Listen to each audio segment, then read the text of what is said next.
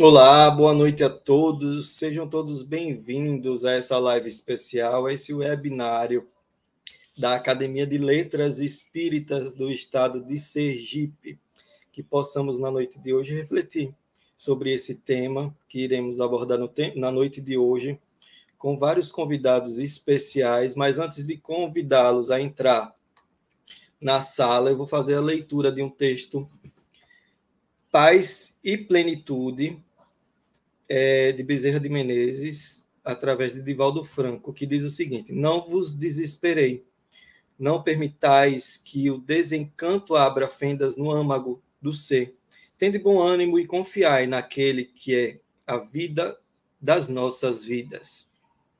Hoje, sabeis que o corpo é instrumento do espírito que nos merece respeito e carinho para que desenvolvamos a vida na plenitude que está reservada. Mudemos o conceito espírita reflexionando profundamente nas lições do Evangelho de Jesus. Deixemos-nos conduzir pela sabedoria filosófica do Livro dos Espíritos, elucidando-nos as incógnitas existenciais. Eduquemos a, a mediunidade nas lições kardecianas na abordagem científica dos fenômenos paranormais e cantemos Jesus. A sociedade que conquistou as galáxias e as micropartículas nunca necessitou de Jesus tanto quanto hoje. Ide e amai. Não vos permitais ser inimigos de ninguém, mesmo que tenhais aqueles que se tornaram adversários vossos. O Mestre nos espera, filhas e filhos da alma, Sede felizes, aceitando os testemunhos cristãos. Sem a condecoração do sofrimento, sois belas orquídeas que não têm beleza senão na tonalidade, mas não têm perfume. Que o vosso perfume seja o exalar da caridade. Jesus, em nós, é o amor de Deus construindo a nova era. Edificai-a, porque voltaremos à terra melhorada e feliz. Ouvistes e participastes deste banquete em que, venerando os apóstolos do cristianismo, estiveram atendendo-vos e a palavra inspirada de companheiros de jornada convocaram-vos ao conhecimento, à alegria, à ética do cristianismo. Não busqueis fugir à realidade da lei soberana de causa e efeito. A dor é mensageira de Deus. É a bênção que Deus reserva aos seus eleitos. Isto posto, ide em paz e semeai o reino de Deus em todos os corações, em nome dos espíritos espíritas que aqui estamos. Desejamos-vos paz em plenitude. Que assim seja, que possamos refletir e refletiremos a respeito desse tema de hoje, convidando inicialmente Rivaldo a adentrar a nossa sala. Rivaldo, boa, boa noite. Boa noite, Júlio. Muito, muitíssimo obrigado pelo convite e, e, tenho certeza absoluta que vamos fazer aqui uma, um debate bastante interessante, com, com uma profunda reflexão sobre a questão da plenitude. Muito obrigado a todos. Nós que agradecemos e agora convidamos Eusa a adentrar a nossa sala. Bem-vinda, Eusa. Boa noite. Olá, muito boa noite, Júlio. Boa noite ao meu querido companheiro é, Rivaldo. Boa noite a todos que estão conosco no chat aqui no ao vivo, aqueles que também vão acessar essa live, não é, Júlio? No momento que for mais oportuno. É uma alegria poder participar de mais esse webinário aqui da nossa querida Academia de Letras Espíritas aqui do Estado de Sergipe. Obrigada pelo convite. Obrigado, Eusa, e convidamos a entrar na sala agora Carlos Alberto. Boa noite, Carlos. Boa noite, Júlio. Boa noite, Rivaldo, Eusa. Um grande abraço a todos. Uma boa noite também aos nossos queridos internautas, aos ouvintes, aqueles, por exemplo, que acompanham essa programação da Academia de Letras Espíritas do Estado de Sergipe. Um grande abraço a todos. Obrigado, Carlos. Além dos nossos acadêmicos, nós temos na noite de hoje a presença do nosso amigo que está lá em Portugal, ele que é psicólogo e irá contribuir muito na noite de hoje. Nelson Tavares, seja bem-vindo. Boa noite a todos. É uma felicidade estar aqui, participar de mais um programa da Liese. Obrigado, Júlio, pelo convite. Obrigado, não, prazer, Eusa, Carlos e Júlio, que a gente possa aqui falar um pouco de doutrina espírita, aprofundando um pouco esse conhecimento, trocando um pouco. É sempre um prazer estar aqui reunido. Muito obrigado.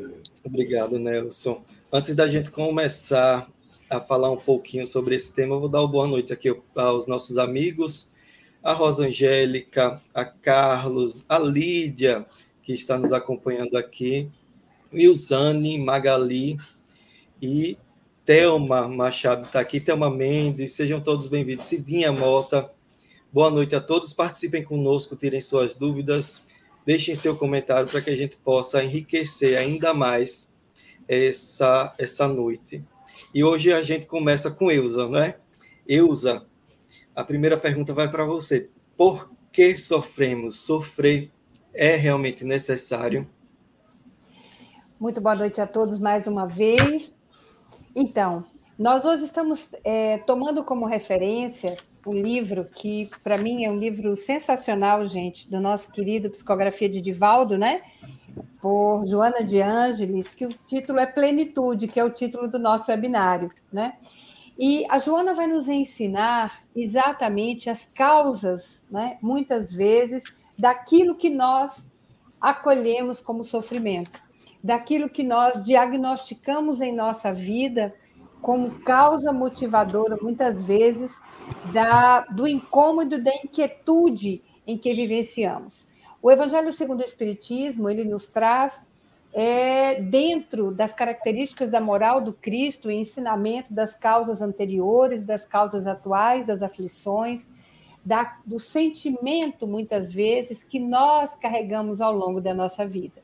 Muitas vezes, meus amigos, é, quem é da área jurídica vai entender o que eu estou dizendo, né? Nós que lidamos com processo, muitas vezes a gente diz assim: ó, o que não está nos autos não está no mundo.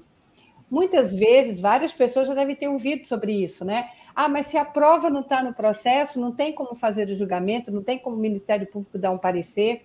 É porque, na verdade, o nosso olhar direto, enquanto encarnados, enquanto estamos na nossa casa lar, que é o corpo, o nosso olhar ele fica diminuído pela percepção através dos nossos sentidos.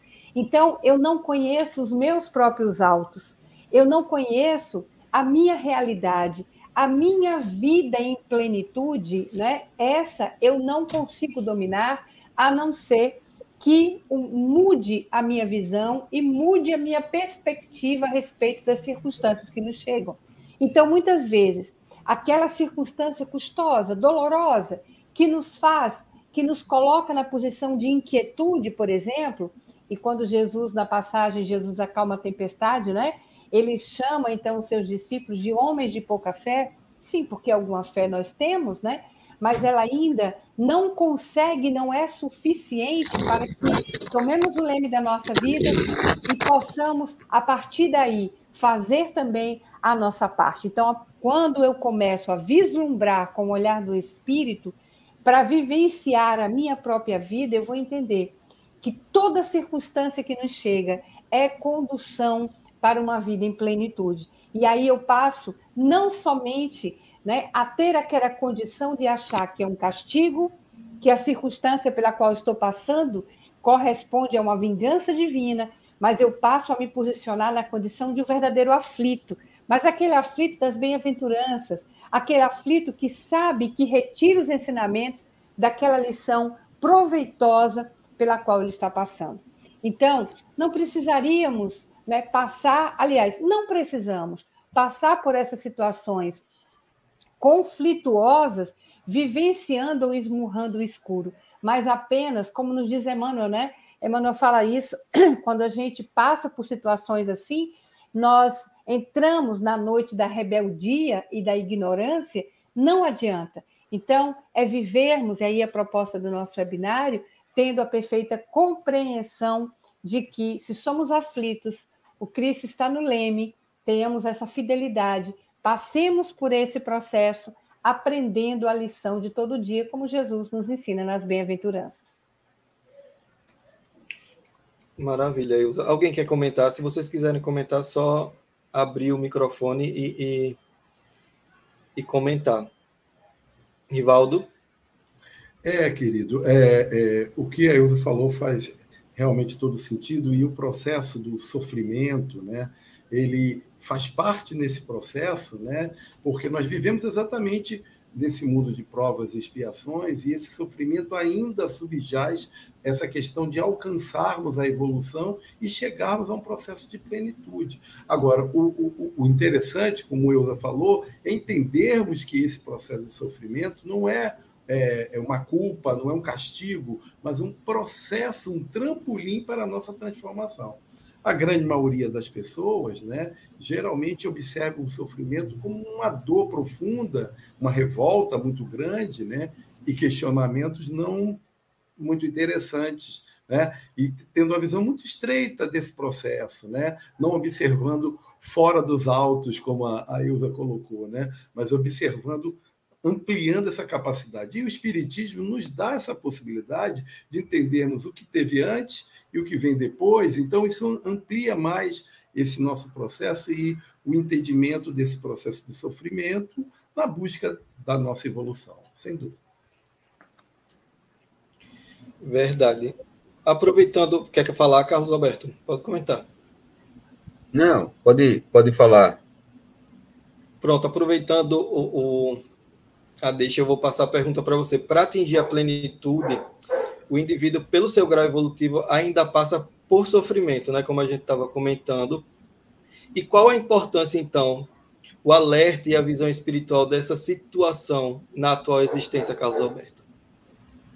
É, é muito bom essa colocação que Eusa fez, que Rivaldo é, colocou aqui, que acrescentou, até porque nós vivemos num mundo de prova e expiação.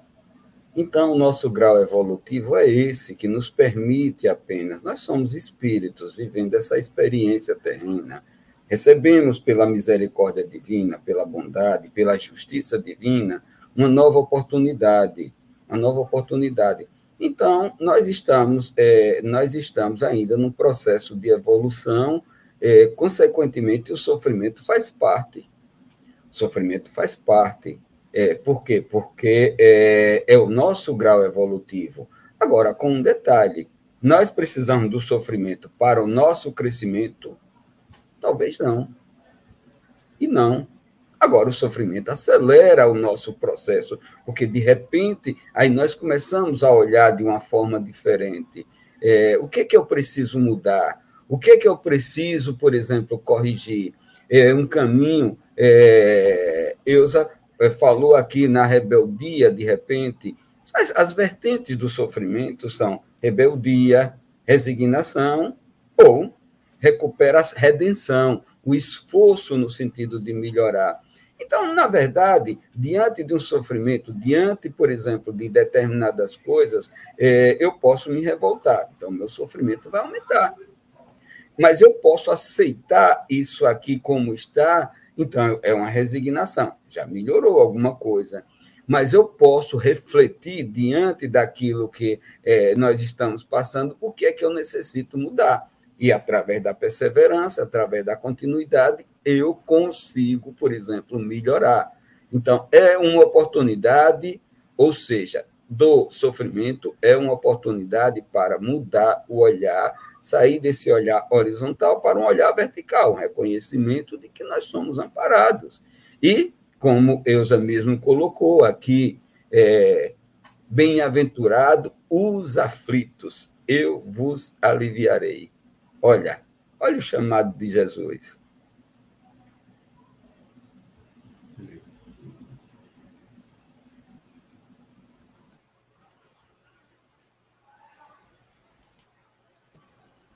Obrigado, Carlos Alberto. Alguém quer comentar? Quer comentar, Rivaldo?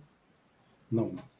Eu acho que então, o, Nelson quer, o Nelson quer falar Nelson. um pouquinho, Júlio. Nelson, sim. Quero, quero sim. Vou seguir um pouco a linha que o Carlos falou aqui, sobre dor e sofrimento.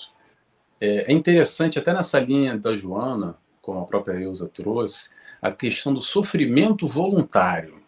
É algo muito debatido e muito interessante nessa divisão que, às vezes, a dor se faz necessária porém não necessariamente o sofrimento é necessário.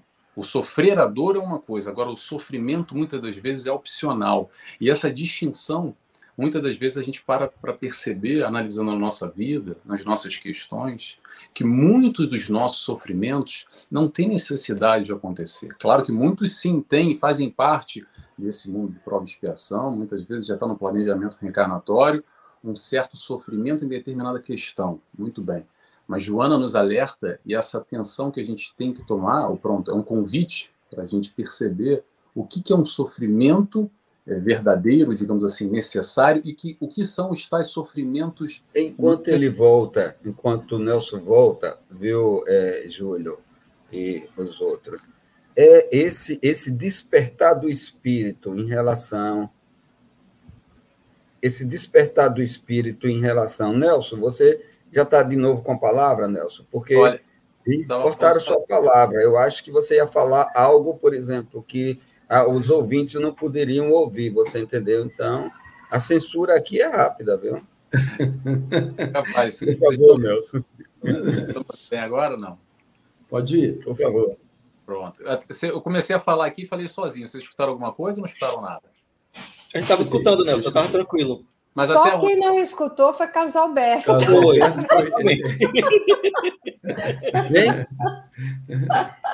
ah, então eu interrompi, interrompi ele. Me perdoe aqui, você entendeu?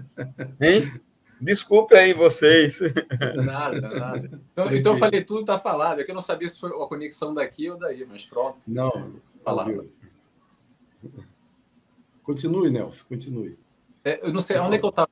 Só me recorda, por favor, qual era o trecho que eu, que eu, que eu me perdi aqui, para não repetir tudo de novo. Você estava falando do sofrimento voluntário, né? Pronto. E aí estava citando a Joana. Exatamente. A questão, acredito, uma discussão para a gente trazer, o interessante que a Joana nos traz, é a questão do sofrimento voluntário. Então, o que, que é necessário quando a dor bate à nossa porta, que a dor vem e bate à porta de todos nós, e o sofrer a dor, mas nessa perspectiva da dor separada do sofrimento, muitas vezes a dor se faz necessária, mas não necessariamente o, o sofrimento é opcional, muitas vezes. E essa distinção do que, que é um sofrimento é, voluntário, o que, que não é voluntário, e a Joana bate muito nessa tecla, eu acho muito interessante essa discussão, colaborando só com o Carlos aqui, que eu falei, interrompi, ele voltou de novo, mas vamos lá, Carlos, é isso, passa. É, eu queria só, Carlos, antes de você falar, nessa questão da, da, do sofrimento voluntário, que eu acho muito importante que o Nelson também colocou, para poder a gente arrematar, porque nós ainda temos, não sei se vocês concordam com isso, os nossos amigos que estão no chat, nós ainda temos um pensamento muito pueril a respeito da nossa própria responsabilidade. Porque é, é, seguir a Jesus, seguir um projeto divino, que corresponde à nossa missão de vida, porque é uma proposta de reencarnação, está lá na questão, acho que é 132 do Elié, do Livro dos Espíritos, né? Por que reencarnamos? Não só para desenvolvermos para a redenção espiritual, mas também para fazermos, cumprirmos a parte que nos cabe na obra da criação. Então, temos uma missão. Emmanuel diz isso no prefácio do livro Paulo Estevão: quem no mundo estará sem uma missão divina, né? Então, qual é o problema? O que muitas vezes acontece, eu queria só exemplificar isso que o Nelson falou, porque outro dia desse um amigo disse assim para mim: Ah, mas tudo bem, eu plantei espinhos, mas aí eu reencarno, né? E vou plantar flores. Aí eu perguntei a ele: É mesmo? Quem que vai arrancar seus espinhos? Então, o máximo que pode acontecer, porque você vai ter que voltar sim, né, para a formação da sua vida em plenitude, mas você vai ter que colher seus espinhos. Mas a misericórdia divina, tão maravilhosa que aí você nasce espírita, ou você nasce em qualquer segmento religioso que lhe transforme, e aí você ganha uma luva, e você começa a retirar aqueles espinhos e sangra menos sua mão, dói um pouquinho menos. Né? Então, esse é o processo né, do sofrimento voluntário, do avançar que temos que fazer, porque a dor é inevitável. Não é isso, meus amigos? Ninguém vai do berço ao túmulo sem verter lágrimas. Então, a dor, vamos passar por esses processos. Agora, entrarmos nessa noite da rebeldia e da ignorância, que realmente, como nos diz o Nelson, a meu sentir é opcional. É, é, dentro disso, não é, Elza? Dentro disso tem uma, uma coisa importante. Claro que se o sofrimento ele existe, ele existe para despertar o nosso espírito. E, em especial, para despertar as potencialidades que nós trazemos. E nós nascemos com potencialidades. Então, dentro desse, é, desse aspecto, é fundamental, é fundamental para que você possa exatamente é, rever situações. E outra coisa bem especial, oportunidade que, como esse amigo seu fala, é uma oportunidade de redenção. Nós estamos aqui para, é, para nos redimirmos e, mais ainda, para aprendermos exatamente a amar e a servir. Esse é um caminho. Então, ninguém sobe, por exemplo, na montanha por, é, sem passar pela base. Então, diante disso tudo,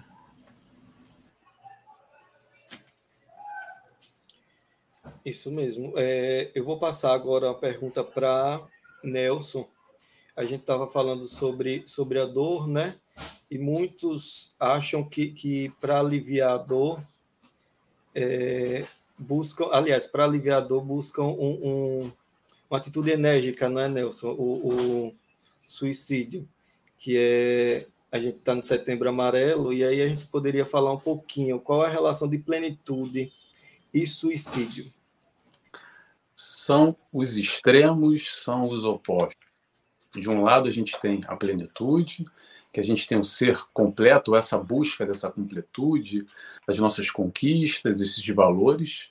Resumindo tudo, para simplificar, essa busca pela felicidade, que é isso que a gente está falando. E para falar de felicidade, a gente vai falar de um caminho. Que caminho é esse? Vinde a mim, vós que estáis cansados e aflitos, que eu vos aliviarei. A felicidade não é desse mundo, meu reino não é desse mundo. Então a busca da plenitude com Jesus é o caminho reto e o caminho direto. É o caminho seguro, com apoio, com sustentação. Vai ter pedras no caminho? Vai ter pedras sim. Não é fácil para ninguém, mas, como a nossa amiga Eusa disse ainda há pouco, a questão da luva, né? É mais fácil ultrapassar elas seguindo o mestre que já conhece o caminho para nos ensinar e nos guia nessa caminhada. Então, essa é a busca da plenitude, muito resumidamente. Aqui, claro que isso é muito mais profundo e tem muito estudo, a gente tem que estudar muito ainda para compreender isso a fundo. Agora, tem um outro lado, que é a questão do suicídio, que vai exatamente na contramão ou distante dessa caminhada, que é rumo à plenitude, rumo à felicidade. Aí a gente tem o suicídio como fuga das dores, com a fuga desse sofrimento que muitas vezes, na verdade, é uma busca, sim, mas é uma busca da solução para os problemas imediatistas num, num desespero, porque a gente vai e soma o desespero com a ignorância que acaba agravando o problema, tentando resolvê-lo. Que a gente sabe aqui, eu acho que o contributo que a doutrina espírita pode trazer é exatamente esse vislumbrar de que nós, espíritos imortais, não vai resolver a questão do suicídio não vai resolver. Pelo contrário, vai agravar muito mais ainda, vai complicar muito ainda mais um quadro que já é problemático. Então, a doutrina espírita nos traz exatamente essa informação, nos dando não somente o número das mídias, que claro que é importante essa informação, claro que a gente tem que se informar cada vez mais, e que bom que a gente tem hoje o Setembro Amarelo, porque esse é um motivo, é um, é um assunto que ainda é muito tabu, ainda na sociedade como um todo, não só no Brasil, mundo afora. São números que são relatados, mas ainda muito questionáveis, mas o pouco que já é relatado, ou muito que já é relatado, já nos impressiona. Como, de, como foi no, no livro do Obras Póstumas, eu não lembro o trecho agora, mas está lá. Uma comunicação, uh, não lembro quem foi, depois eu posso caçar e dizer para vocês. É, que durante essa comunicação, ou seja, lá mais de 150 anos atrás, já estava previsto o acréscimo número de suicidas, está lá escrito, inclusive de crianças, e o que, que a gente vê hoje? A gente vê hoje exatamente isso acontecendo, que é uma pena, é uma infelicidade, mas a gente pode aqui, através da doutrina espírita, refletir, pensar, discutir, trazer esse assunto para a pauta, trazer ele para o nosso dia a dia, para a nossa realidade, porque está aí do lado. Se não está na nossa família, nos nossos amigos, está no nosso vizinho, está na rua da frente, está em alguém que a gente conhece direto ou indiretamente. E esse é um assunto que, sem dúvida nenhuma, nessa busca do oposto, da plenitude, indo na contramão dessa fuga ou dessa tentativa de solução num problema no imediato, que é romper os laços da vida. Obrigado, é verdade, Nelson. É verdade, Nelson. A, a, inclusive, a, Joana ela coloca nesse livro Plenitude exatamente o surgimento de filosofias pessimistas, né, com pensamento é, é, ignóbil, né, com uma, uma tendência extremamente materialista de fuga, como você falou. Né? E, a, e a gente percebe que agora, durante esse processo da pandemia, um aumento significativo, inclusive, das questões é, do suicídio, né? Ansiedade, depressão, né? E o suicídio. Eu estava conversando essa semana com a, com a Norma, né? fazendo uma live sobre a questão do suicídio, e em torno de 20, a OMS colocou que em torno de 27% no mundo houve de aumento de suicídio, que é um número assustador, inclusive para crianças. Né? Então, a gente é, tem uma tendência né, a não querer ver, como você falou, é um tabu, mas esse isolamento, esse olhar para dentro de si de forma forçada, isolada, criou em muitas pessoas uma ansiedade, um desespero enorme de fuga, de querer resolver de forma rápida, né? É, é, é, esse sofrimento que porventura ela estava vivenciando naquele instante né, dentro das famílias, enfim, ou de forma isolada em casa. Né? Então, é, é, é o surgimento dessas filosofias negativistas, né, desse processo materialista, né, onde a, a essência do ser, a, a, a essência do homem, né, a busca do evangelho, a busca do que foi colocado por Jesus, ficou muitas vezes colocado de lado. Kardec já colocava já né, anteriormente, que houve o avanço e há ainda o avanço tecnológico da sociedade, mas os aspectos éticos e morais muito inferior, né, muito, muito mais baixo. Então, nesse caldeirão aí, os processos emocionais de observar dentro de si um vazio existencial e não perceber que a vida é muito mais do que um processo material, e que somos espíritos imortais, né, levam a muitas pessoas a buscar a fuga dessa dor, acreditando, como você bem colocou, Nelson, no, é, dentro de uma ignorância, no sentido de realmente de ignorar, de que existe um processo espiritual, uma, um mundo espiritual, uma vida espiritual nos esperando mais adiante. Né? Então, o suicídio acaba sendo uma fuga vã, né? e que amplia enormemente o sofrimento do indivíduo e que vai fazer com que ele realmente volte depois e tem que re, rever todo esse processo de não vida que lhe foi, que ele mesmo retirou da sua programação espiritual. Então, é, é uma coisa séria. E Joana coloca isso no livro também. Diga Desculpa, isso. Rivaldo, acho que eu acabei lhe interrompendo, Pode mas é, é, rapidinho. É, penso que o mote central dessa situação que você acabou de trazer para nós na verdade, essa assertiva, o próprio Cristo nos traz no Evangelho. Aonde está o teu tesouro, aí estará teu coração. Então, é, ele fala no capítulo oitavo, lá no livro Boa Nova, a condição de um discípulo amado dele, que era Bartolomeu, e que Jesus o encontrava com divagações profundas e tristes. Ele era praticamente né, uma pessoa deprimida. E Jesus tem uma conversa com ele, e o checkmate que Jesus dá, né, a informação maior que Jesus pergunta a ele é o seguinte: qual é o que, que move sua vida? Porque vejam bem, meus amigos, se o que move minha vida é o externo, um dia esse externo pode sumir. Então, quando Cristo nos apresenta a formatação de um reino de Deus, e ele diz lá para Hanã né? que ele vai precisar do mármore do sentimento do cinzel da boa vontade, e que esse reino de Deus, ele também fala para o velho Simeão, é no coração do homem, significa que nós temos que voltar o nosso tesouro, a nossa atenção para uma construção interna. Então, isso que você disse, Rivaldo, eu acho que é fundamental. Então, o que, que acontece? O olhar imediato, imediato, do imediato que a gente tem, do querer controlar, e também das respostas mais rápidas aos atrativos que o mundo se coloca, nos coloca, né? é, a gente cede facilmente. Então, no momento em que aquilo, que há uma perda, né, a gente realmente acaba tendo esse vazio grande. É aquela chamada, é, Nelson, é, Carlos, né, aquela chamada mulher de Ló, né? A mulher de Ló que, ao sair da cidade de Sodoma, que era rica em sal, né, o anjo pede que ninguém olhe para trás, e ali ela olha para trás, né? Ló continua, as filhas continuam, mas ela, eu acho que buscando aquilo que era o tesouro dela, o coração dela, que era o dinheiro que representava o sal naquela época, ela se transforma na estátua de sal, porque nós nos transformamos naquilo que a gente coloca o nosso coração, o nosso maior tesouro, né? É, Elza, é, Nelson, Elza e, e Rivaldo, Júlio, é, é algo assim muito interessante, porque foi abordado aqui, já que nós estamos vivendo o Setembro Amarelo, e isso foi importante que a população tomasse conhecimento, mas a nossa busca, talvez, e a responsabilidade é falar sobre a valorização da vida. Isso aqui é fundamental. Muito, muito mais, às vezes, até do que o próprio suicídio. É falar sobre viver. Não é sobreviver, é sobreviver.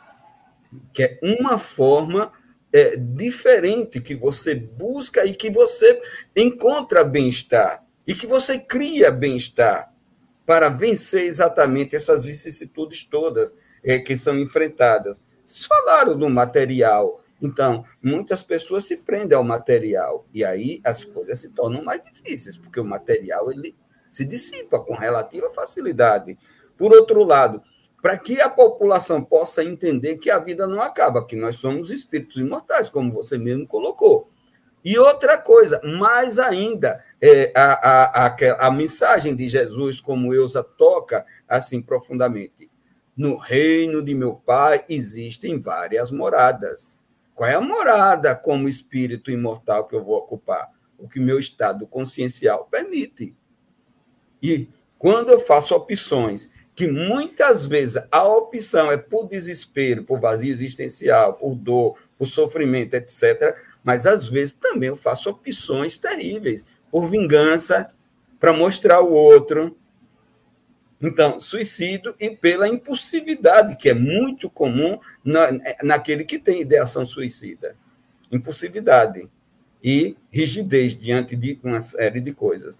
Então, falarmos sobre a valorização da vida, falarmos sobre viver. Não é falar sobre sobreviver, sobreviver. Não. Verdade. Verdade, Carlos. Antes da gente continuar, eu vou passar as nossas mensagens aqui. O pessoal da TV Secal, que retransmite a nossa live, está mandando boa noite a todos lá de Florianópolis, avisando que a gente também está transmitindo através da TV7. Edlena manda boa noite. Marcos Dantas, Marluce Bonfim, Olga Menezes, Valneide, Arnaldo, nosso amigo do Grupo Espírita, Eurípedes Bassanufa, aqui de Aracaju, mandando boa noite. Eliene Santana, de Lisboa, Portugal, também, também mandando boa noite a todos e abraços a Rivaldo. E para darmos continuidade, passo a palavra a Rivaldo para perguntar: Jesus é o nosso modelo de plenitude, Rivaldo? Ah, sem dúvida, sem dúvida. É, como Joana de Ângeles coloca, é o, é o homem integral, é um modelo total, é a capacidade máxima de plenitude que nós devemos seguir através do Evangelho, através das suas palavras, dos seus exemplos, daquilo tudo que ele vivenciou aqui né? e que ainda reverbera mais de dois mil anos afora, e que todas as religiões, de maneira geral, tocam a, a, a, sobre as palavras dele. Então, Jesus, de fato, seria esse modelo, né? onde nós com muita dificuldade, ainda com muita distância, ainda presos à questão material, como o Carlos bem falou, ainda preso às questões imediatistas, como a Elza também tocou, faz com que a gente fuja dessa, dessa, desses exemplos divinos que Jesus nos traz. E é interessante, meus caros, é que são exemplos tão simples, tão objetivos, né? E nós temos as informações, mas para que essas informações se tornem consciência e nos transforme, que nos modifique, aí é que está o problema. Né? Toda uma gama de histórico vivido, de dificuldades que nós ainda temos do nosso passado e que vivenciamos ainda no nosso presente, nos prendem a problemas que nos afastam do caminho do Cristo, né? né? Como dizia Paulo, o que queres? O que queres, Cristo? Ele, né? Então, o que, que ele quer da gente? Né? Então, essa pergunta nós devemos fazer sempre. Né? E ele já respondeu, inclusive, né? que, que você ame, né? você ame o próximo. Né? Então, esse é o modelo maior do homem integral. Nós alcançaremos isso? Acredito que sim, vai demorar um pouquinho, né? mas nós vamos passo a passo, vivenciando isso, buscando esse, essa plenitude em cada encarnação, em cada processo vivencial, ganhando um degrauzinho a mais para o nosso bem-estar, para a nossa qualidade de vida, para a melhoria da vida daqueles que estão no nosso entorno, especialmente a nossa família, que são os próximos mais próximos, né? A gente vai ganhando um pouco mais dessa plenitude, dessa felicidade espiritual.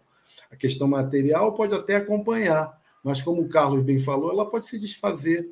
Ok, mas vamos ganhando dentro dessas etapas de vida, nas várias vidas e nos vários atores que nós fomos nessas vidas, experiências tais a partir desses sofrimentos que foram vivenciados, dessas lutas interiores, para olhar para dentro de nós, conhecermos a nós mesmos com mais profundidade, o que é muito difícil, a psicologia mostra isso, a filosofia mostra isso, né?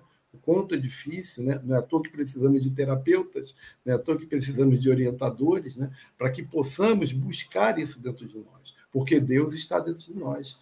A chama do Cristo está dentro de nós. Então, se temos ele como modelo, eu tenho certeza, a gente vai avançar com muito mais presteza, com muito mais rapidez, e não necessariamente como sofrimento, como o Nelson bem colocou mas vivenciando, ultrapassando com dificuldade, sim, né? mas de cabeça erguida, buscando essa melhoria constante. Né? E quando a gente vence, é uma sensação tão boa, né? Poxa, passamos por isso, né? alcançamos mais um nível, né? por menor que seja, por coisas tão simples até.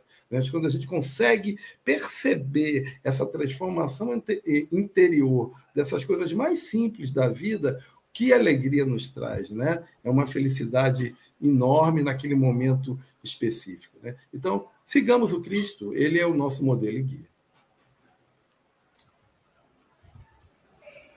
Obrigado, Rivaldo. Agora eu passo a palavra para Eusa perguntando o seguinte: como se opera o verdadeiro caminho para a saúde, Eusa? Olha só, é, isso eu vou somente vou emendar agora aqui, né? é, seguindo essa, essa trajetória, esse caminho que, que o Rivaldo nos apresentou, qual é o nosso problema? Por que, que a gente ainda está tateando né, nessa noite de rebeldia, rangendo dentes, fazendo biquinho para uma realidade? Né? É porque a gente quer Jesus como guia, mas a gente não quer ele como modelo. E, na verdade, o Cristo, a gente, se a gente for olhar na revista espírita, ele está no topo daquela escala dos espíritos puros, né? Os espíritos puros, eles vivem em comunhão com Deus e um Cristo é uma comunhão indescritível. Sequer saberemos com a nossa pouca né, é, experiência e maturidade espiritual descrever o grau de intimidade de um Cristo com Deus. Tanto que Jesus diz isso: quem vê a mim vê o Pai.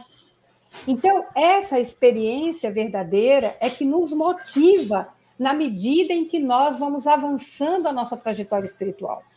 Então, como que eu vou adquirir essa saúde e essa plenitude que a Joana nos traz nesse livro Plenitude, que o Emmanuel nos apresenta?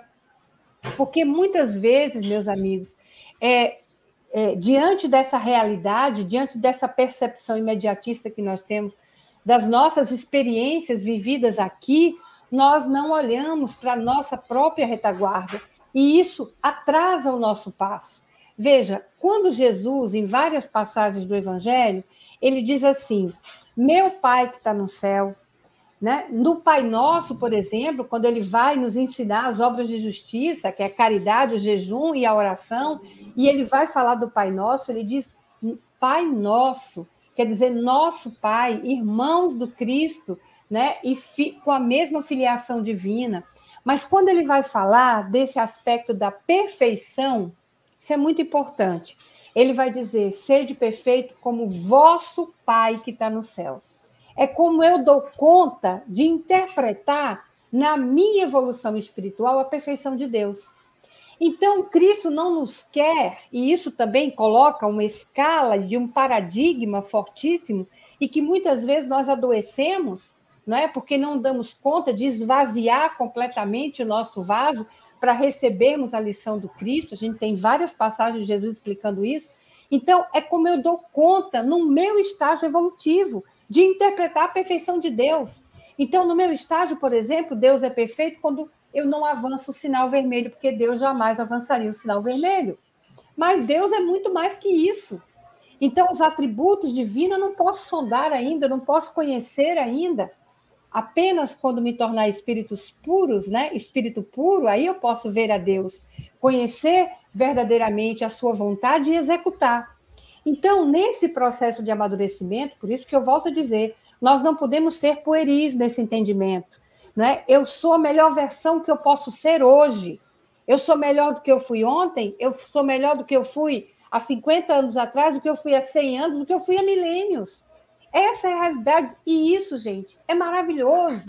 Quando a doutrina espírita nos explica plenitude, falando de uma vida sem morte, a gente começa a ter a percepção que a gente só evolui. Ninguém anda para trás, né? E aí sim, a gente, nessa expectativa dessa minha permanência e não impermanência, né? Muda a minha perspectiva, muda o meu olhar, né? muda o meu entendimento e, inclusive, a minha concepção sobre saúde plena. Exatamente. Perfeito. Perfeito, Ilza. Quer falar, Carlos Alberto? Quer comentar? Quero. Quero. É, veja, é, duas coisas assim interessantes. Um aviso para os navegantes aqui. É, qual é o nosso determinismo? O determinismo da nossa vida? Nós vamos ser plenos nós seremos plenos. E aí nós precisamos entender é, duas coisas. A questão, por exemplo, da plenitude. Plenitude é exatamente o que? Interesa, completude, totalidade, perfeição. No caso que nosso determinismo é sermos perfeitos, não o perfeito absoluto, como é Deus, mas a perfeição relativa. Então, nós vamos caminhar, e como Eusa mesmo colocou, para frente. Isso sempre. Por outro lado, é outro entendimento na questão da saúde. A questão da saúde é, é uma, uma relação direta com o quê? Com equilíbrio, com harmonia. Doença, é, na definição, doença é um mal-estar, é desequilíbrio. Então, saúde é um bem-estar. Eu posso até estar fisicamente doente, mas eu posso estar com um bem-estar. Então, tem uma diferença assim muito grande. E todos, por exemplo, todos os nossos afastamentos das leis divinas, todos os nossos é, nos leva a desequilíbrio. Se nos leva a desequilíbrio, nos leva a adoecimento. Então, é o chamado para retornar àquele caminho das, da ovelha perdida. O chamado para retornar e precisa do esforço exatamente diante disso.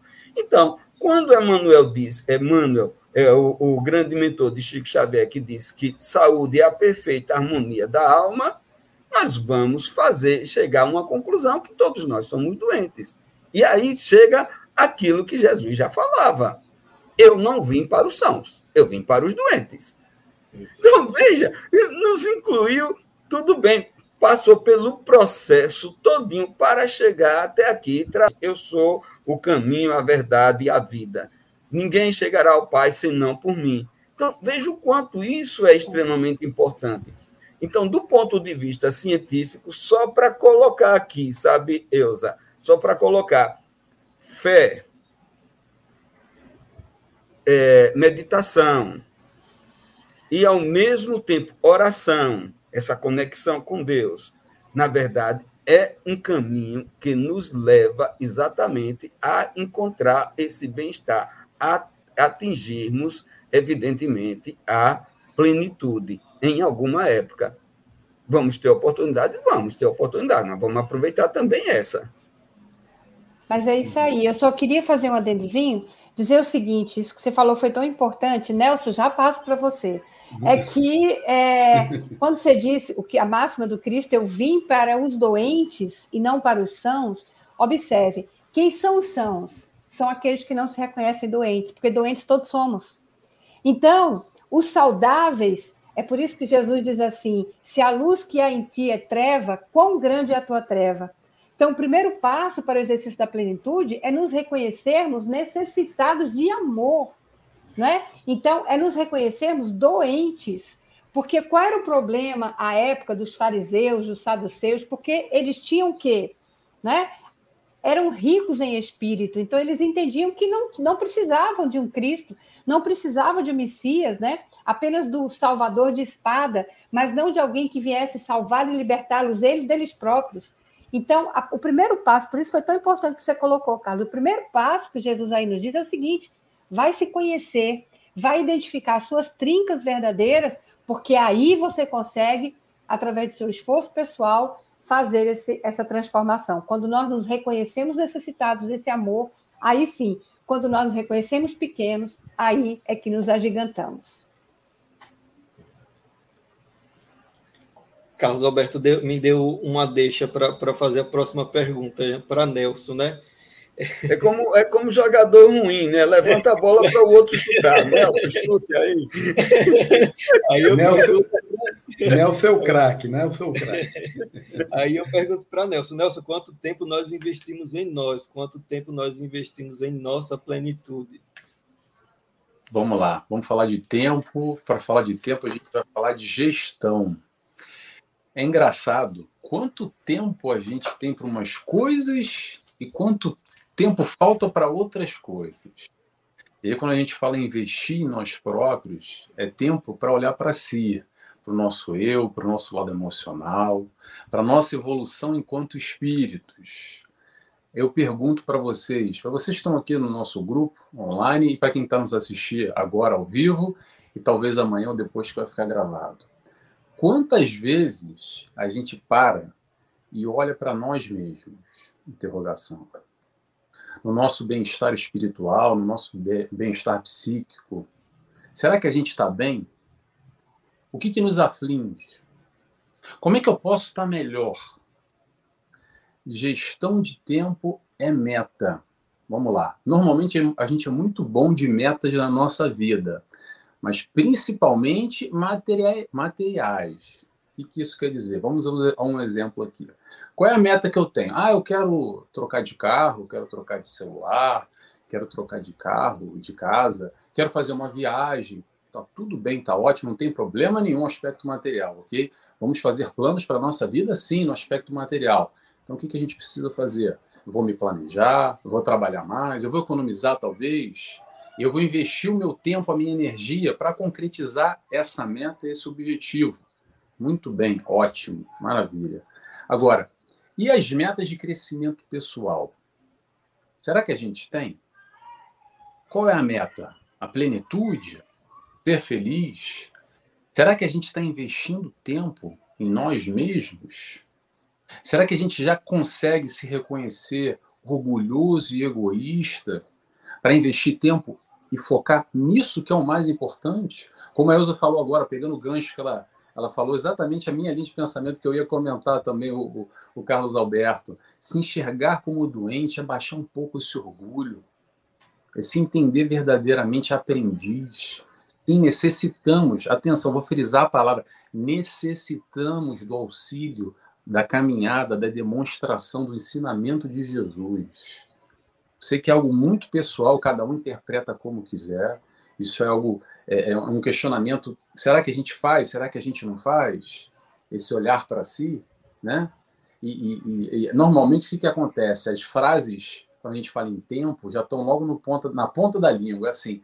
Ah, mas eu não tenho tempo para nada, eu não tenho tempo para fazer isso. Se eu tivesse tempo, aí sim eu faria. Ah, quando eu me aposentar, aí eu vou ter tempo e vou poder fazer. Daí eu vou fazer aquilo. Aí eu faço o questionamento e deixo no ar. Será? Será? O dia, para a gente fechar aqui o raciocínio, o dia tem 24 horas para todos. As nossas escolhas, as nossas prioridades que vão determinar se a gente tem tempo para isso ou tempo para aquilo outro. A grande questão que eu quero trazer é, vamos lá, vamos nos questionar quais são as nossas prioridades e como que a gente está passando o nosso tempo ou investindo o nosso tempo. Investindo nosso tempo em favor de quem? Em nosso favor, de mais ninguém. Nessa busca da plenitude, do bem-estar, do estar melhor hoje do que ontem. Eu acredito que essa é a caminhada. Ou pelo menos esse é o desafio, penso eu. É Marta e Maria, né, Nelson? É Marta, é Maria priorizando aí, não é? Como Cristo diz, Marta, Marta, está fatigada com tanta coisa, Maria está priorizando. Jesus diz que o tempo é o talismã divino, e quando Nelson diz priorizar o nosso tempo, é servindo ao próximo, gente. Né? Servindo ao próximo, eu estou priorizando o meu tempo, porque eu estou dando utilidade à minha ação. Bonito isso, Nelson, que você trouxe, muito bom. Bacana. E agora, Eusa trouxe um link para que eu passe para Carlos Alberto agora a, a, a pergunta. Carlos Alberto, diante do altruísmo, quem sai ganhando? Quem sai ganhando? Olhar para o outro, enxergar a necessidade do outro. É, é algo por, é, extremamente é, importante a doação que cada um e que deve ser, e que é a expectativa. A expectativa do alto, a expectativa dos mensageiros de luz, a expectativa, por exemplo, e a orientação de, é, é, a orientação de servir, a necessidade. Então, quem é que sai ganhando? Quando você fala em altruísmo, você está falando é igual, vamos supor, matematicamente, igual a caridade. Benevolência, indulgência, perdão, etc. Caridade é igual a amor. Amor. Você precisa aprender a amar. Porque, veja, e é um amar, não é amar a si, amar o próximo, amar a Deus, na verdade, porque diante disso tudo, o que, que acontece? Gera a expectativa toda nossa. O que é que nós desejamos? Que sejamos felizes. Todos nós desejamos a felicidade. Mas a felicidade você também só consegue com paz. Então, a felicidade você só consegue com a fraternidade universal. Então, enxergando o outro, a necessidade do outro. A necessidade do outro, segundo o mandamento. Amar ao próximo como a si mesmo. Fácil? Não. Fazemos isso? De repente, não. Mas possível, sim. Então, são coisas, por exemplo, o servir o exercício da bondade, a compreensão humana, o entendimento que todos sofrem e que necessitam de uma mão estendida, como nós necessitamos quando nós caímos, quando nós erramos, nós necessitamos compreensão. Quando nós caímos, necessitamos de uma mão que nos levante, necessitamos de exemplo.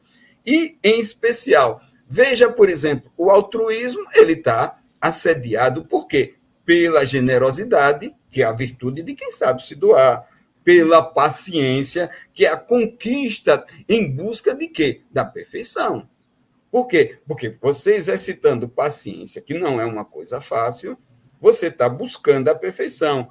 Pela coragem de ir buscar, de se transformar, de modificar. Porque quando você começa a modificar, quantas pessoas é, atribuem Poxa vida, você está diferente, você está diferente, mas você precisa ter coragem, concentrar exatamente em todos esses aspectos e, em especial, meditar. Porque com isso você vai estar trabalhando exatamente desenvolvendo aquilo que é a das potencialidades, desenvolvendo seu intelecto e dando condições a um discernimento, um trabalho para o bem. Quem é que sai ganhando? Todos. Todos porque você encontra o bem-estar e você faz é, exatamente é, servir, você tem capacidade de servir. Então, todos saem ganhando quando é, exercita o altruísmo. E o altruísmo, né, Carlos Alberto, é ser para o outro o que Deus é para você. E é interessante percebermos o seguinte, viu, Ilza? Mesmo quando se tenta buscar esse altruísmo de forma mecânica, mas eu tenho que ajudar o próximo, eu tenho que ir lá fazendo de forma mecânica, né? Se eu fizer isso, Deus vai me ajudar. Já é um passo já é alguma coisa. É, é, é, melhor do que tirar do outro. Né? Então, o fato de você estar tá buscando isso, de, de, buscar esse processo, e quando, isso se, e quando você se conscientiza de fato disso, esse processo se torna natural. Vai que porque... você acostuma, né, Rivaldo? Vai Exatamente. que você acostuma. Não, é, você fica viciado, entre aspas, né? porque fazer o bem é bom. Né? Então, é, é, é, é até um, é, é, até uma redundância falar isso, mas é exatamente isso. Então, esse processo se torna, se torna. É como você fazer caminhada todo dia, Carlos. Carlos faz caminhada todo dia, que eu sei, por isso que ele é magrinho.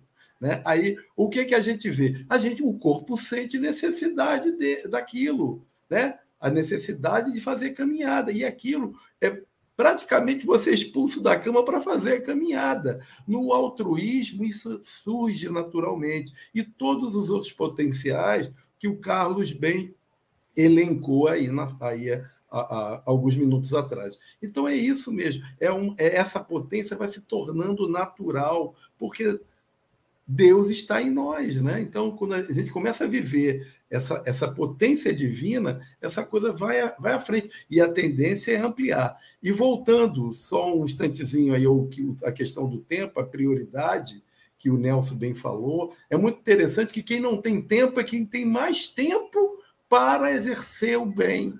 É aquele que você sempre conta, é aquele que nunca tem tempo, mas está sempre dando, se dando dentro das prioridades do amor, entendeu? Não das prioridades materiais, que também são importantes, né?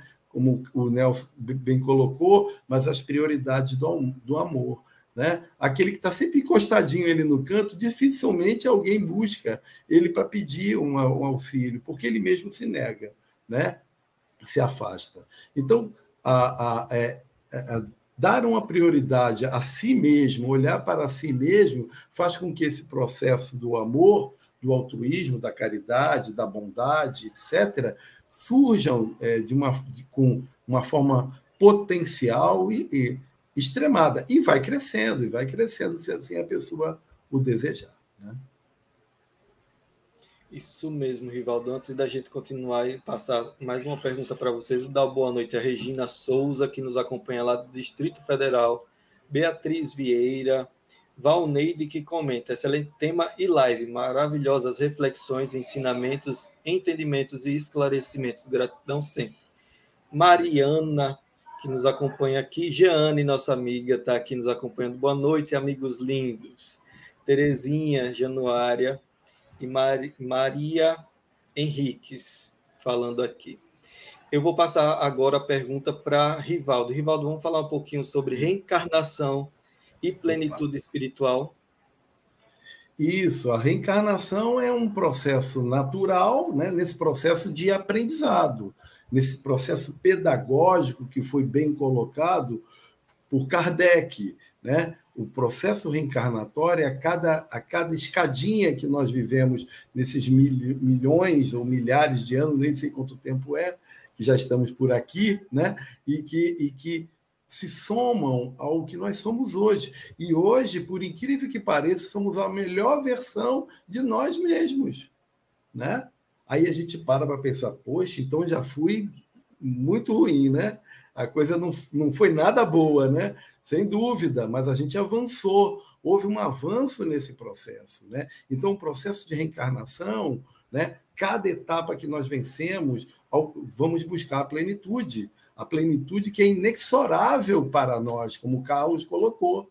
Nós vamos chegar lá. Né? Então, é um processo que se ganha experiência, se ganha vivência, se troca amor, se ajuda ao próximo, se olha para dentro de si, se, se busca transformação né? É, essa, essa reflexão interior que tem sido muito difícil nesses dias, onde uma visão muito materialista da vida né, se faz presente aí, infelizmente, mas que quando a gente para para olhar para dentro da gente, a gente começa a buscar essa, essa transformação. E a reencarnação é um dos processos, ou, um dos maiores processos né, que Deus nos colocou para que nós continuemos a avançar para frente. Né? Então, é, é, é, fundamental o processo reencarnatório, e Joana coloca isso claramente no livro Plenitude aí também, né? já que a gente está se baseando muito nele, né? para que a gente possa entender que esse processo, à luz do Espiritismo, mostra o quanto nós ainda temos que avançar e o quanto nós já avançamos. Né? Porque a experiência passada é a base para o que vem para frente.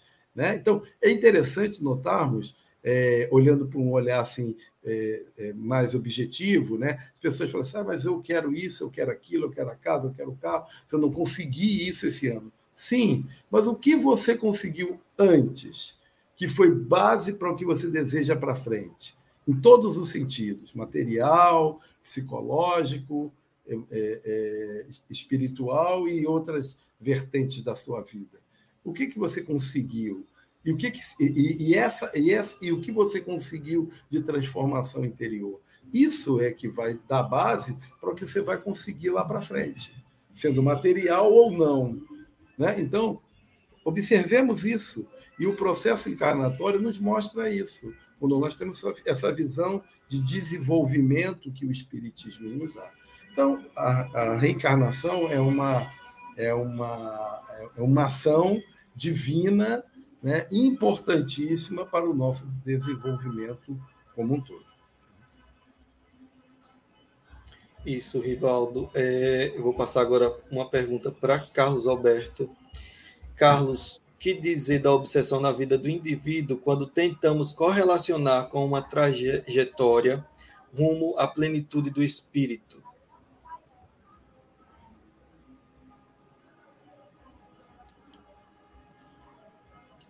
O áudio, Carlos Alberto, está fechado. Microfone, Carlos. Vocês não ouvem com o microfone fechado, né? Tem uma dificuldade, né? é, veja, é, nós precisamos entender vários aspectos. A nossa imperfeição nos abre portas, por exemplo, é, para determinadas coisas.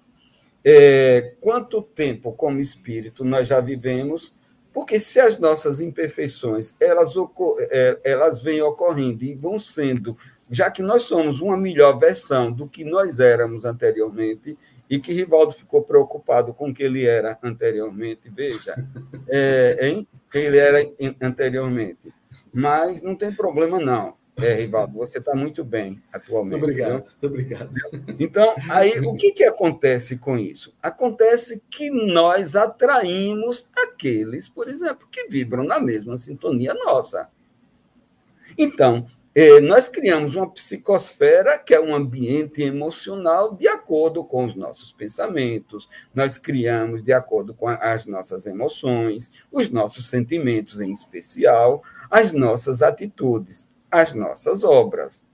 Então, veja, por exemplo, que diante disso tudo, se nós temos algumas aflições no momento, e isso está no Evangelho, se nós temos, se ela não foi agora atual, ela é do passado. Ela é do passado. Então, essas aflições existem.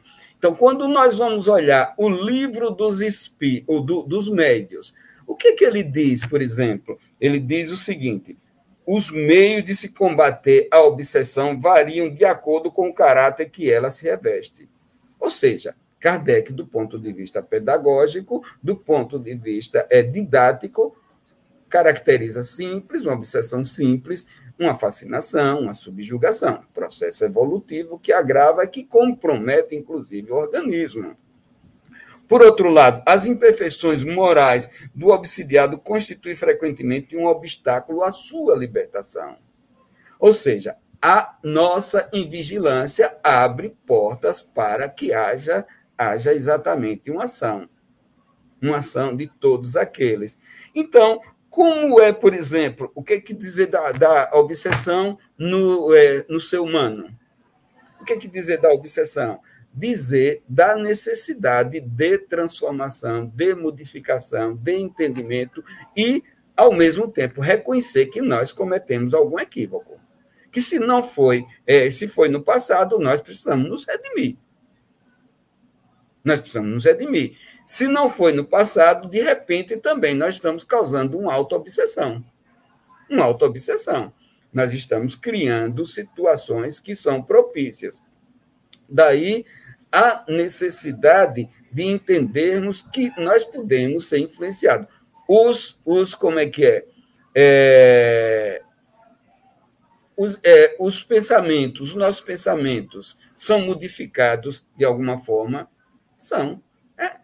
Kardec, questionando os espíritos, ele, ele diz assim: vós é muito mais do que vós imaginais. São os espíritos que nos dirigem.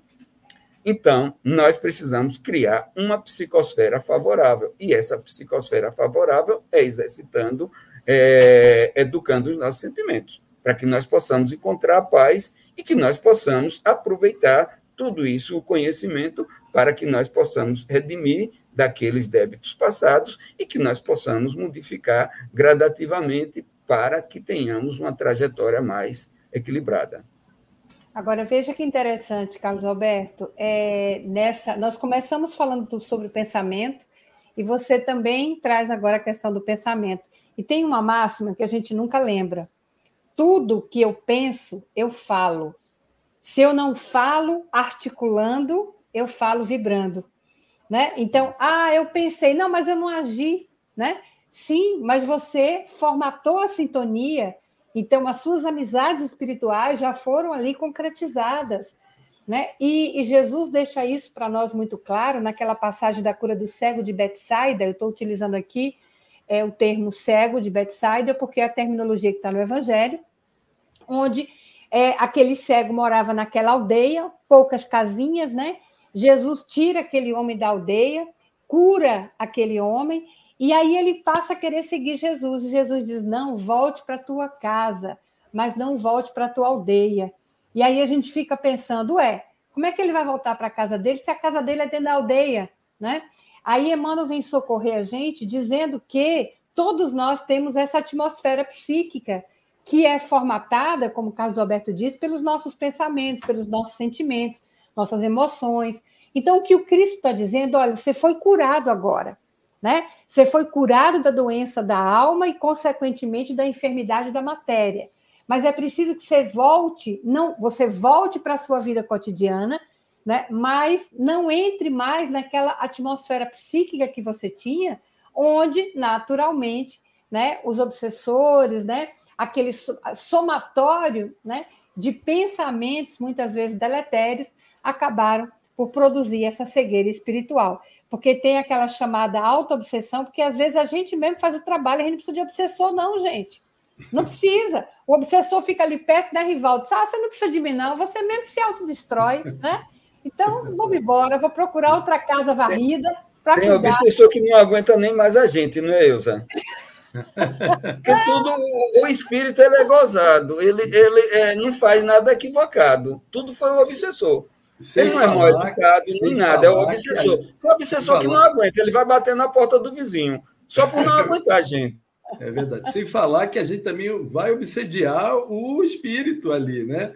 O, o, a gente obsedia o obsessor, ainda tem essa história também, né? É, ainda, tem, ainda tem é de mão dupla, né? É a questão de mão dupla. Né? É verdade. Eu vou passar agora a pergunta Nelson. Nelson, a gente agora há pouco falou a respeito do Setembro Amarelo, falamos sobre suicídio, e agora eu queria falar com você a respeito de como auxiliar os parentes e amigos dessas pessoas que, que abdicaram da, da vida. Com muito, muito, muito, muito amor, principalmente. Claro que há diversas maneiras de auxiliar. Hoje, esse assunto cada vez mais discutido. A gente tem um mês especialmente desenvolvido para isso. Várias vertentes, a mídia, de uma forma geral, consegue colaborar bastante nesse processo, mas acredito que aqui no meio espírita, principalmente trazendo Jesus, aproximando Jesus para esse caso, esses casos com tanta dor, tanto sofrimento, é com muito amor. Para quem vai, principalmente, claro, mas também para quem fica. Quem fica aqui sentindo e às vezes sente demais. Lembrando que tem muito suicídio que gera suicídio, tá? Sim. Tem muito parente aqui em tamanha dor, tamanho desespero, que não segura a onda, infelizmente, não consegue é, equacionar, digerir, ressignificar, sublimar, enfim. E acaba, é, infelizmente, também seguindo nessa linha.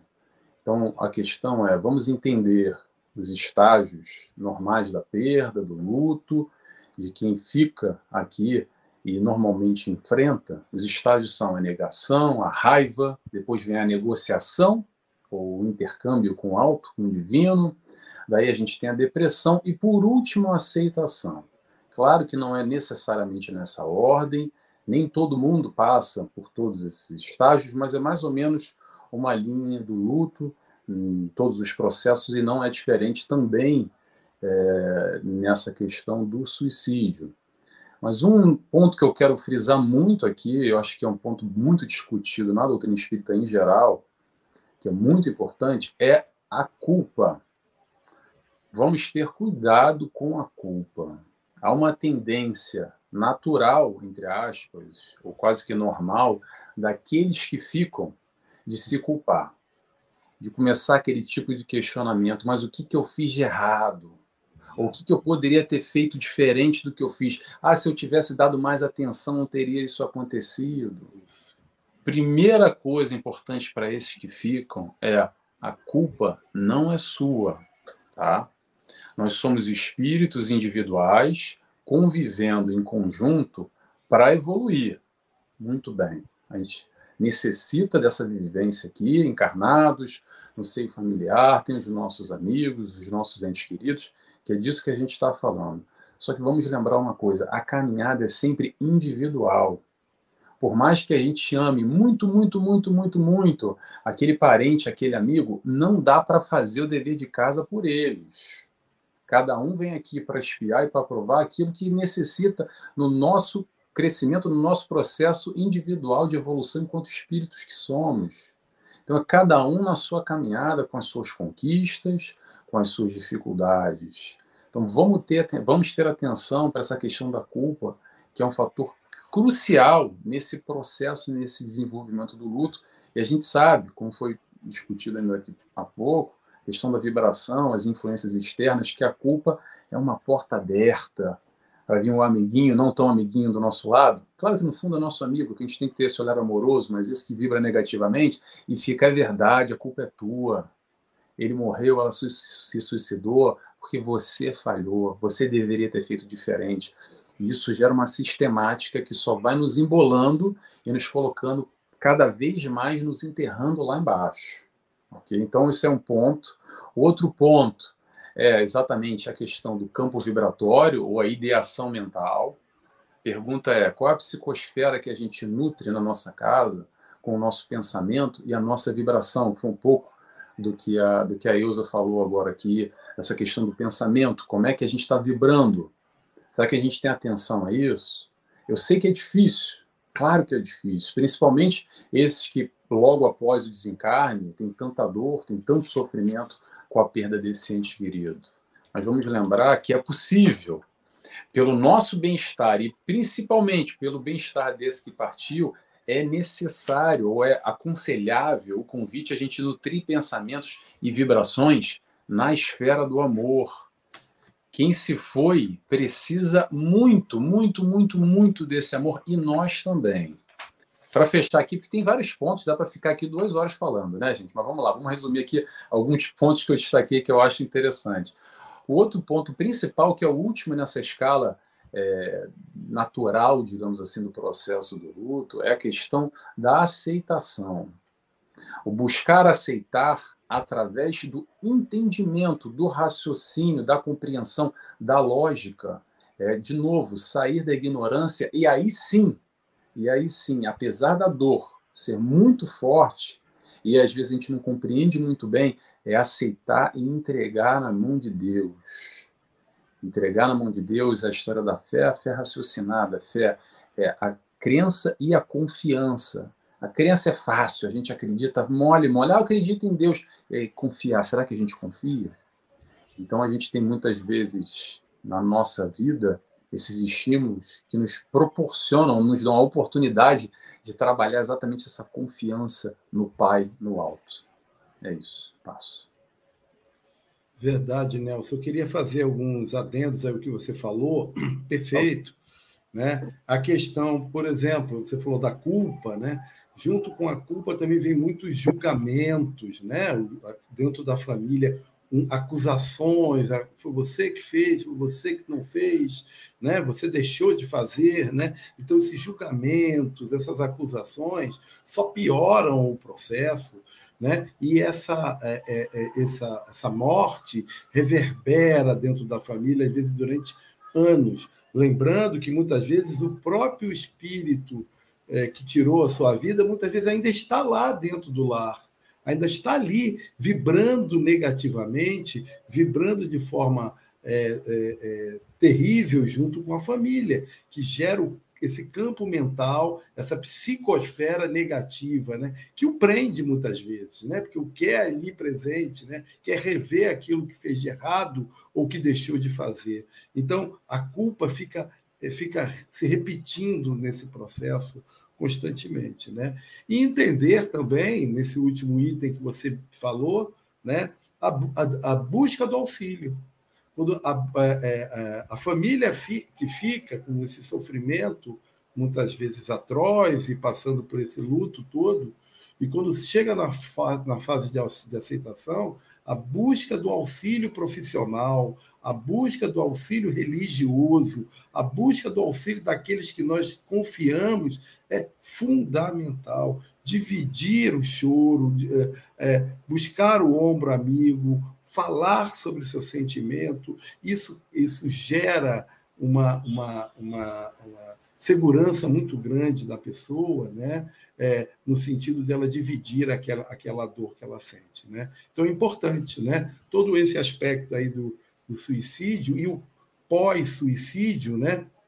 que fica para a família e que muitas vezes, como o Nelson bem falou, gera-se suicídios dentro da família que não seguram a onda da, da, da perda precoce daquele ente querido. Né? É um tema muitíssimo interessante, muitíssimo importante. Teve uma, uma pessoa Mariana, né, que colocou, existem várias facetas do suicídio, é verdade, Mariana, e, e, e a gente é, deve sempre trazer à tona esse tema, né? e o Espiritismo, de fato, tem feito isso, isso é muito bom, muito bom. Traz o conhecimento, traz a, a, a consciência maior para as pessoas que, que viveram isso na família, que já tentaram suicídio né, e que passam por esse drama todo. Também. É algo interessante. Eu vou aproveitar aqui. Eusa, você eh, queria falar agora um instantinho? Senão, eu vou aproveitar esse momento. Eu acho que vocês tocaram em algo assim muito significativo. Em especial, porque vai ter que ser analisado as coisas dos dois lados do que tem ideação suicida, que muitas vezes está associado, por exemplo, a uma falta de, de, de evangelização, a um amor próprio é, muito desgastado, e, ao mesmo tempo, as várias causas, como Mariana mesmo toca, as várias facetas, e que nem sempre é percebido.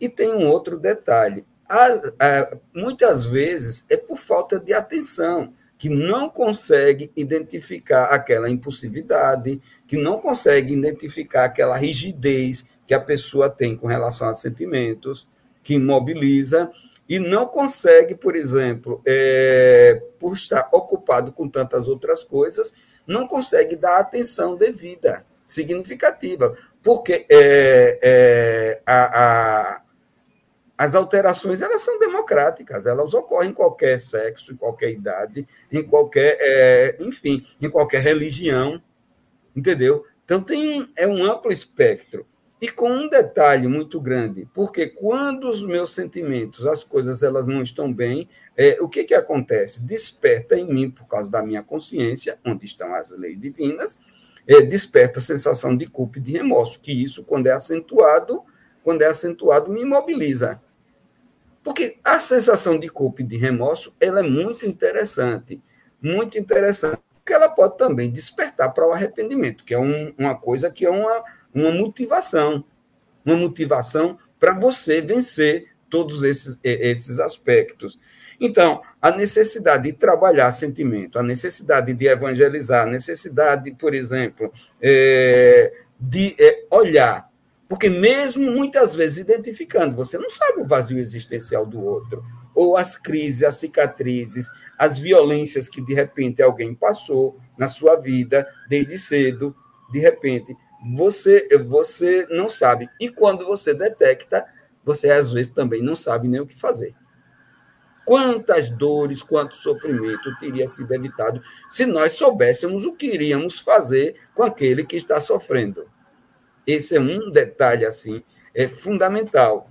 Então, diante disso tudo, tem uma necessidade, e você colocou muito bem, a questão do amar a si, amar ao próximo, amar a Deus, a questão de perdoar é fundamental, a questão da, de utilizar a própria mediunidade e o acervo que a, a doutrina espírita, que consola, que ilumina, que esclarece, fornece, é, fornece o tratamento medicamentoso, a reforma moral do indivíduo, de repente, e o apoio e o amparo em momentos de fraqueza e de fragilidade, que afeta todo mundo. Que afeta todo mundo. Sem dúvida. lembrando, posso só aproveitar aqui e fazer mais um comentário? Lembrando algo muito importante.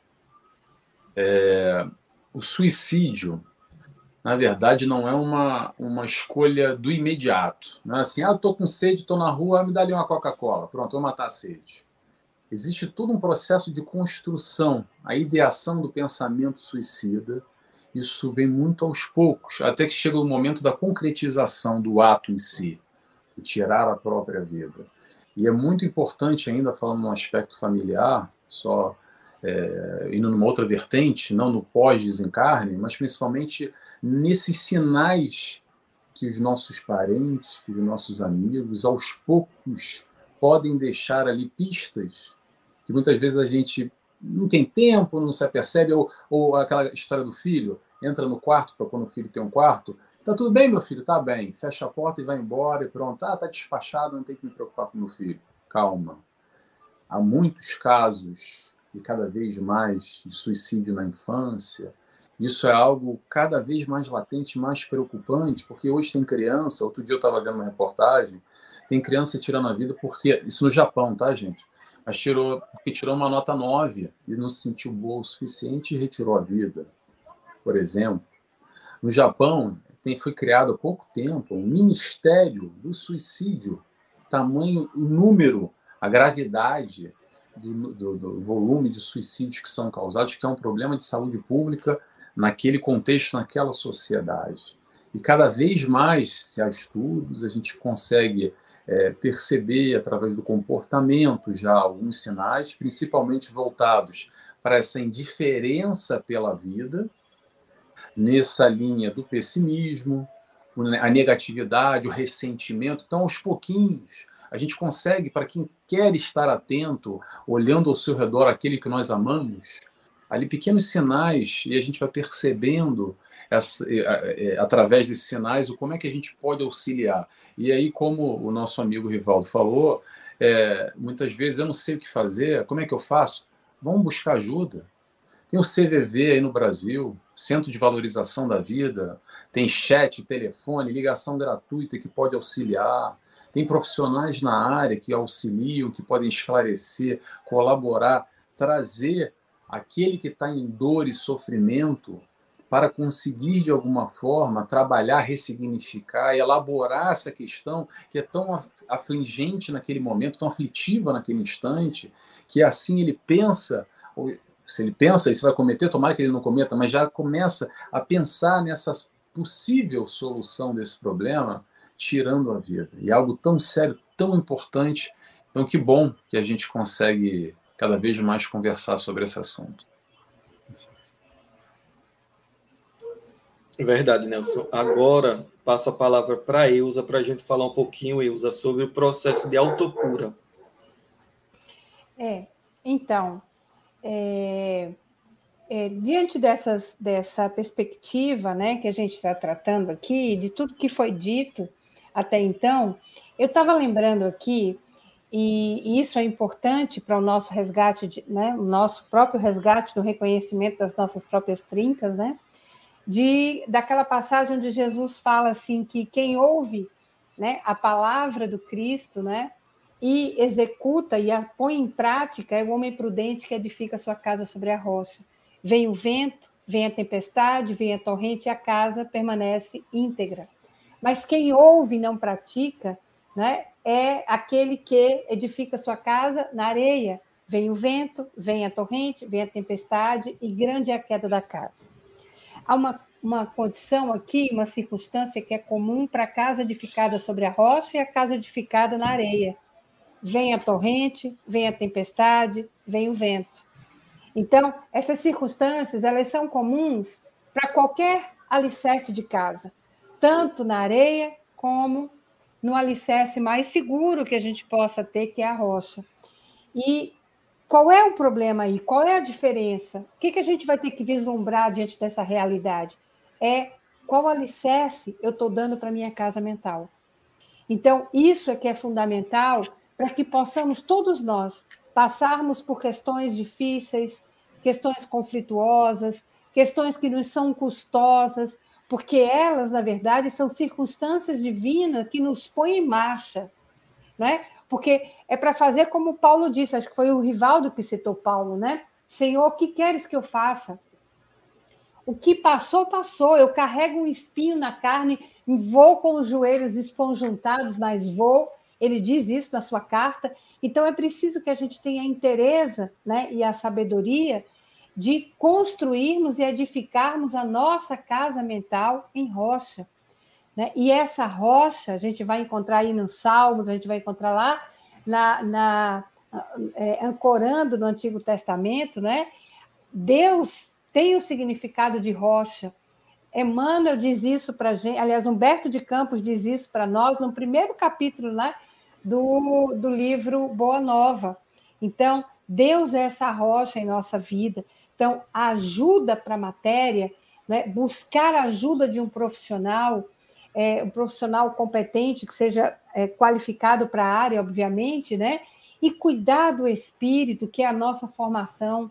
Então, a alma adoece e torna enferma a matéria.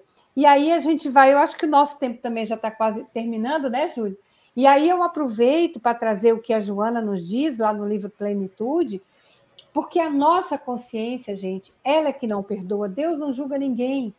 A lei está em nossa consciência, ela é o grande tribunal da nossa vida, né?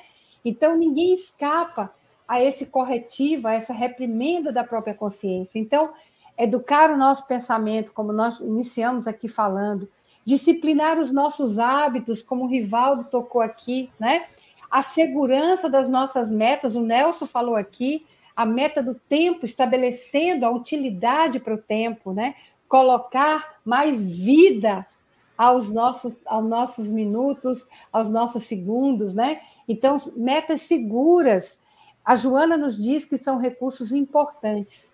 Educar a mente, disciplinar a vontade, é o passo inicial para que nós possamos, então, estipar né, essas dores, essas aflições que nos trazem essas circunstâncias que são verdadeiros despertamentos em nossa vida. Maravilha, Ilza a gente finaliza essa live enriquecedora, uma live extremamente é, agradável e com importantes reflexões para todos nós. E agora eu vou passar para cada um fazer as considerações não finais, né, Carlos? Só as considerações a respeito da live de hoje, né, Rivaldo? Por favor, você começa. tá certo.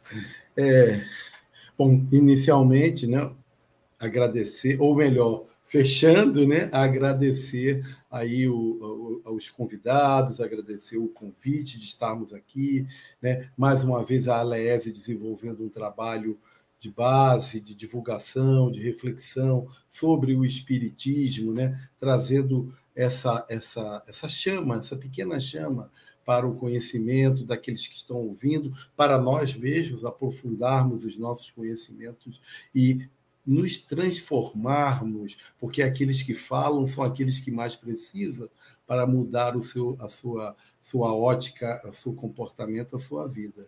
Né? E observando que essa plenitude de vida, né, ela pode ser alcançada, deve ser alcançada, e só depende de hoje, de nós começarmos nessa etapa, nessa etapa da vida a buscarmos essa transformação interior, essa mudança íntima, para que nós possamos, sim, né, entendendo, entendendo e, vi, e vivenciando os passos que Jesus aqui nos colocou no Evangelho, na sua presença aqui física na Terra, né, na sua presença imorredora espiritual no, no orbe terrestre, né, mudarmos, né, nos transformarmos, fazendo bem, alterando a vida de pessoas, fazendo pouca coisa, não precisa ser muita coisa, mas somarmos, sempre somarmos no engrandecimento do desenvolvimento espiritual da Terra. Então, agradeço, boa noite a todos e que Jesus, o nosso Mestre, fique conosco, né? hoje e sempre. Obrigado, Rivaldo, pela participação. Passo a palavra agora, já agradecendo também a participação, a Nelson. Nelson. Bem, eu agradeço mais uma vez o convite do Júlio de participar aqui. Eu acho que já é a terceira, quarta participação aqui na Aliese. Aliás, fim do mês eu vou estar de novo no Descortinando Self também na Aliese. Um prazer. E eu queria falar aqui, considerações finais, muito brevemente, do tema plenitude, é autoconhecimento. Se a gente tem uma busca para atingir essa tal plenitude, primeiro a gente tem que se entender, tem que saber quem é o Nelson, quem é o Rivaldo, quem é a Eusa, quem é o Júlio, quem é o Carlos, quem é você que está me escutando agora e me vendo e acompanhando essa nossa reflexão, esse nosso bate-papo, essa nossa mesa redonda, que não é tão redonda assim. Mas o processo do autoconhecimento é o primeiro passo. A gente tem que se entender, tem que olhar para si. E quando a gente olha para si, a gente vai perceber que já tem conquista, já tem valores, tem coisa boa, mas também tem coisa a ser trabalhada. E é aí que a gente vai focar.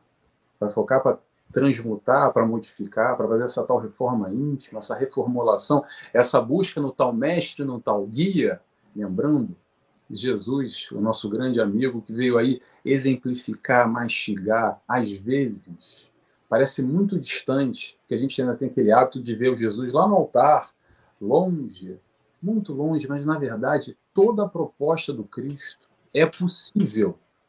É a gente que está distante ainda, mas é plausível, não é utópica. Se ele nos, se ele nos ensinou, nos disse, dá para fazer, é porque dá para fazer. Cabe o nosso esforço a nossa proatividade, a nossa boa vontade para caminhar nesse rumo, nessa direção. Então, primeiro foco, vamos nos conhecer, vamos entender quem nós somos. Fechando já, mais uma vez eu agradeço a todos os novos amigos que a gente está fazendo aqui. Muito obrigado pela participação, é sempre um prazer. Obrigado a todos e boa noite. Boa noite, Nelson. Obrigado. Passa a palavra agora a Carlos Alberto. Bom, Júlio, Nelson, é, Rivaldo e eu em especial, na verdade, é uma alegria estar com vocês e parabenizar a Lese, agradecer é, o convite honroso e parabenizar a Lese pelo trabalho que vem sendo empreendido na divulgação e nesse, é, levando aos corações. É, hoje, em especial, o que, que nós teríamos para dizer assim no final é que mente e coração eles devem andar de mãos dadas de mãos dadas o tempo todo. E que nós, é, nós temos uma necessidade de trabalharmos, reforçarmos, é, fortalecermos a nossa fé. Ao mesmo tempo que nós temos uma necessidade do autoconhecimento, como foi colocado aqui. Ou seja, é, meditar, olharmos para dentro de nós mesmos e é, aplicarmos e exercitarmos a religiosidade. Não, diria a religião, mas a religiosidade. E, em especial, manter a oração. Porque tudo isso tem benefícios reais e tem benefícios que se revertem reverte tanto para nós como para quem está ao nosso lado. Então, muita paz para todos e um grande abraço a todos que acompanham aqui a Lésia, que acompanharam essa, essa live. Obrigado, Carlos. E passo agora a palavra a Ilza. Só agradecimentos, Júlio, como sempre, a nossa querida Lésia, você que está sempre aqui. O, o Júlio é sempre disponível, né, gente, para fazer esses, esses nossos webinários, para estar conosco nas nossas lives. Então, muito obrigada a todos. Obrigada aos queridos amigos né, que é, puderam proporcionar a minha participação hoje. Se vir ao Mestre Jesus ao lado de vocês é sempre muito honroso. Muito obrigada. Obrigada, uma boa noite a todos os nossos companheiros também do chat. Obrigada, gente. Obrigado, Ilza. E Ilza, eu passo agora para Rivaldo, Rivaldo tem uma mensagem rapidinha para a gente finalizar. É, eu já, eu, eu, já estava esquecendo, mas é sempre bom fazer a propaganda do livro da Alese aí, Letras para a Alma, livro que foi composto pelos acadêmicos, livro muito interessante que tem artigos científicos, religiosos, filosóficos, educacionais, dentro do campo do Espiritismo. E o outro livro que foi lançado é sobre poesias espíritas, né? que ainda que vai ser, é, vai ser agora em outubro, né? vamos ter o lançamento do livro, né? e já conclamo aqueles aqui que estão em Aracaju que possam participar dessa festa da, do lançamento do livro de poesias. Tá bom? Então, agradeço. Quem tiver interesse de comprar o livro, é só entrar em contato com a Aleese, que a gente passa aí as coordenadas, tá bom? Muitíssimo obrigado. Fique com Deus. Valeu. Gente, obrigado a todos que tchau, participaram tchau. aqui no nosso chat, que acompanharam a live. Obrigado a todos. Uma boa noite. Fiquem com Deus e até a próxima oportunidade. Tchau, tchau. Boa noite.